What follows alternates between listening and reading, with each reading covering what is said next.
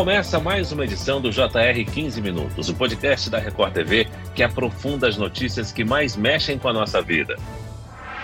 Utilizado para o tratamento de casos de diabetes tipo 2 não controlada, o medicamento Ozempic pode faltar nas farmácias brasileiras em razão da alta demanda. O fármaco também é usado por pessoas que tentam emagrecer, embora não tenha aprovação da Agência Nacional de Vigilância Sanitária, Anvisa, para essa finalidade. Qual o perigo dos remédios de diabetes usados para emagrecer? Eles podem ser usados por qualquer pessoa? Quais são os efeitos colaterais? 15 minutos de hoje esclarece essas e outras dúvidas com o nutrólogo do Hospital Moriá, Marcelo Cássio de Souza. Seja muito bem-vindo, doutor. Obrigado. E quem nos acompanha nessa entrevista é o repórter da Record TV, Romeu Piccoli. Romeu, as pessoas começaram a consumir esse medicamento apenas para perder peso por questões estéticas? Oi, olá, Fara. Olá, doutor Marcelo. É, foi isso. Como a semaglutida, que é o princípio ativo desse remédio para diabetes, ela também é usada para obesidade e realmente realmente emagrece, o remédio de diabetes ganhou fama e começou a ser consumido indiscriminadamente porque não tem nem indicação médica e só quer perder peso por questões estéticas.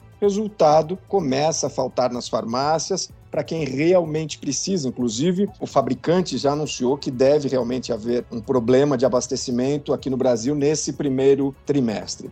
Eu pergunto para o Marcelo como é que a semaglutida age no organismo. Olá, Romeu. A semaglutida é de uma família de medicações chamadas incretinas, que foi desenvolvida para o tratamento do diabetes e viu tanto que na bula que tem hoje do Ozempic está como efeito adverso perda de apetite e perda de peso. Como aconteceu anteriormente com Victosa Saxenda, e agora vai acontecer com o Zempic, é, o Igov, na nova bula devem vir como indicação médica, aí sim, numa nova concentração, como uma das medicações para o tratamento da obesidade. Mas o que a gente tem visto, como você falou, são pessoas que estão dentro da faixa de peso normal, apenas, tipo agora, para um projeto verão, querer perder 2, 3 quilos e fazer uso da medicação sem acompanhamento médico. Doutor Marcelo, medicamentos inicialmente estudados para o tratamento de diabetes ajudam no emagrecimento, mas não podem ser utilizados por qualquer pessoa. Esse hábito é um risco para a saúde do paciente? Sim, é um risco. Ele tem algumas contraindicações absolutas: diabético tipo 1, paciente diabético 2 descompensado, paciente com história de carcinoma medular de tiroide e paciente com histórico de familiar de doenças neuroendócrinas, também é uma contraindicação absoluta. Pacientes com problemas de litíase renal, barro biliar, é, merece uma atenção. O paciente que tem algum problema de tiroide, um acompanhamento mais de perto, porque o uso da medicação medicação pode desencadear a ascensão desses tumores ou algumas doenças, conforme já constatado em estudos. Ô, doutora,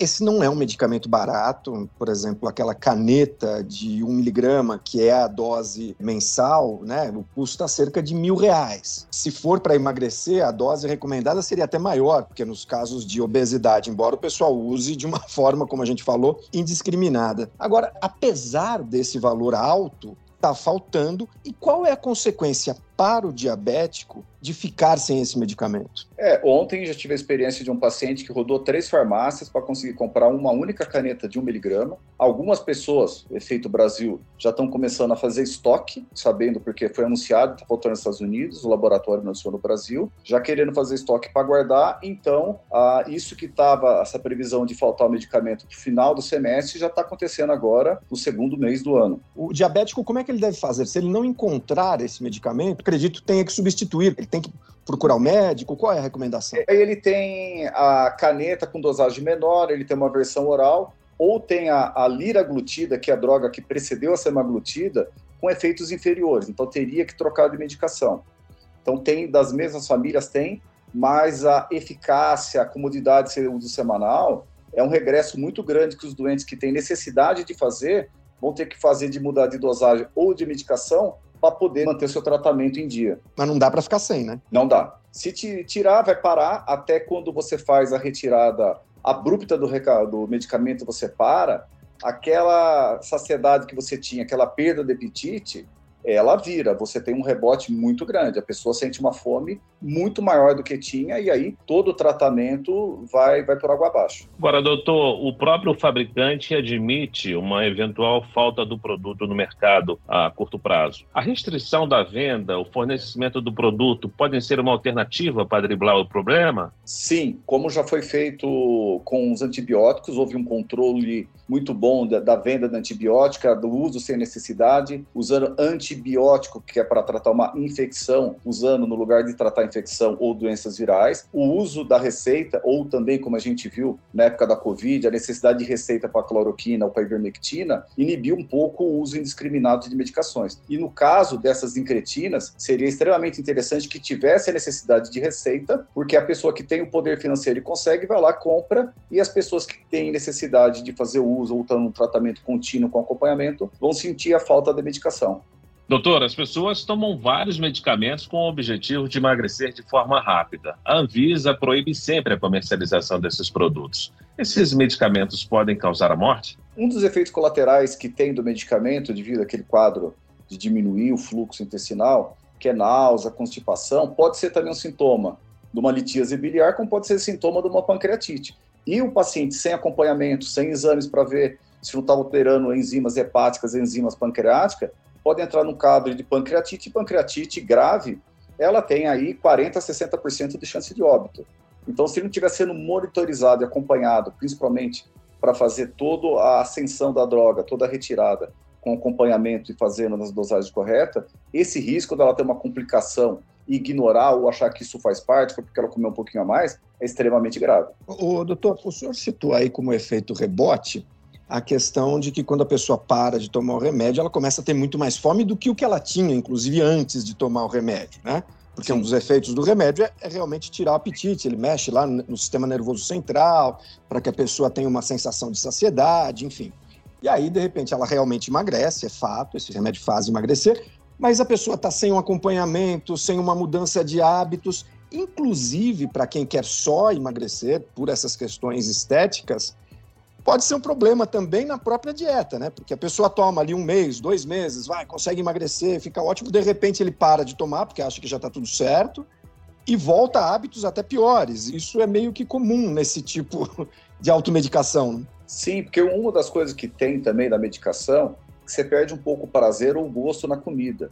Então, você pode, se não tiver um acompanhamento nutricional, fugir para os alimentos mais saborosos, que são geralmente os alimentos de menor valor nutricional. Então, é cair em doce, cair em comidas muito salgadas, uh, você fica com dificuldade ou perde o prazer ou a dificuldade de digerir uma proteína animal, uma carne, e você vai para alimentos de mais fácil digestão, porque daí desce, com maior índice calórico as custas de gordura ou carboidrato ou açúcar, e no fim você vai acabar perdendo músculo, que é o que ninguém quer, e uma perda de gordura, que é o que as pessoas estão buscando, de forma men menor e errada. E essa desnutrição proteica causa grandes problemas ao paciente. É aquela coisa de que não tem solução mágica para emagrecer, né? Não é um fator só, não é um remedinho mágico que vai resolver, né? Sim, ele pode ajudar na, na compulsão alimentar, na fome central, na sensação de saciedade maior que é a função dele, mas se você não tiver uma dieta balanceada, acompanhada, de você priorizar a manutenção dos nutrientes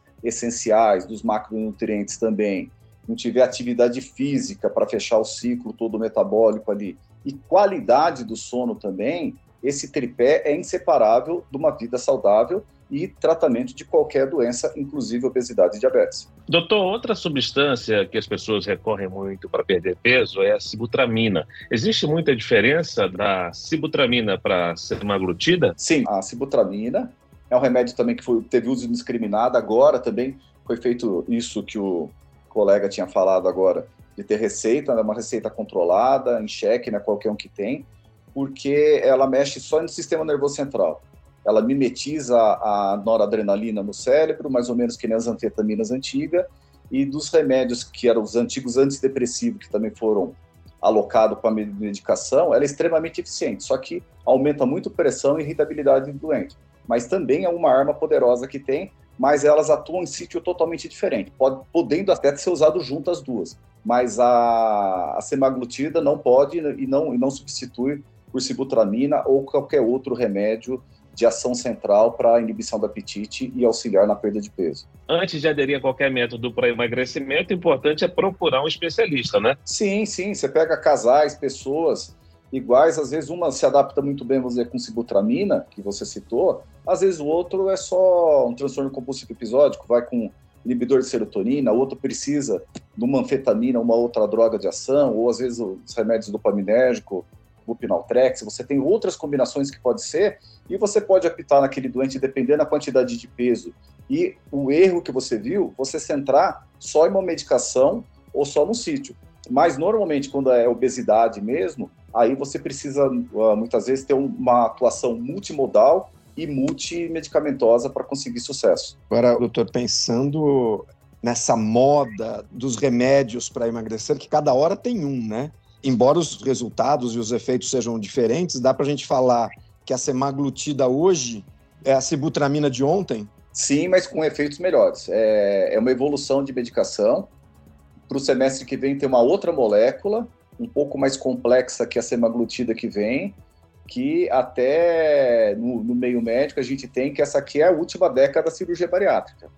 Hoje em dia as medicações que tem aí, a semaglutida, a GLP-1, tem medicações que agem GLP-1 e, e GIP, tem medicações que são três agonistas, GLP-1, GIP e glucagon, que chegam até, tá, trabalhos, 60% a 40% de perda de peso num período de um ano e meio.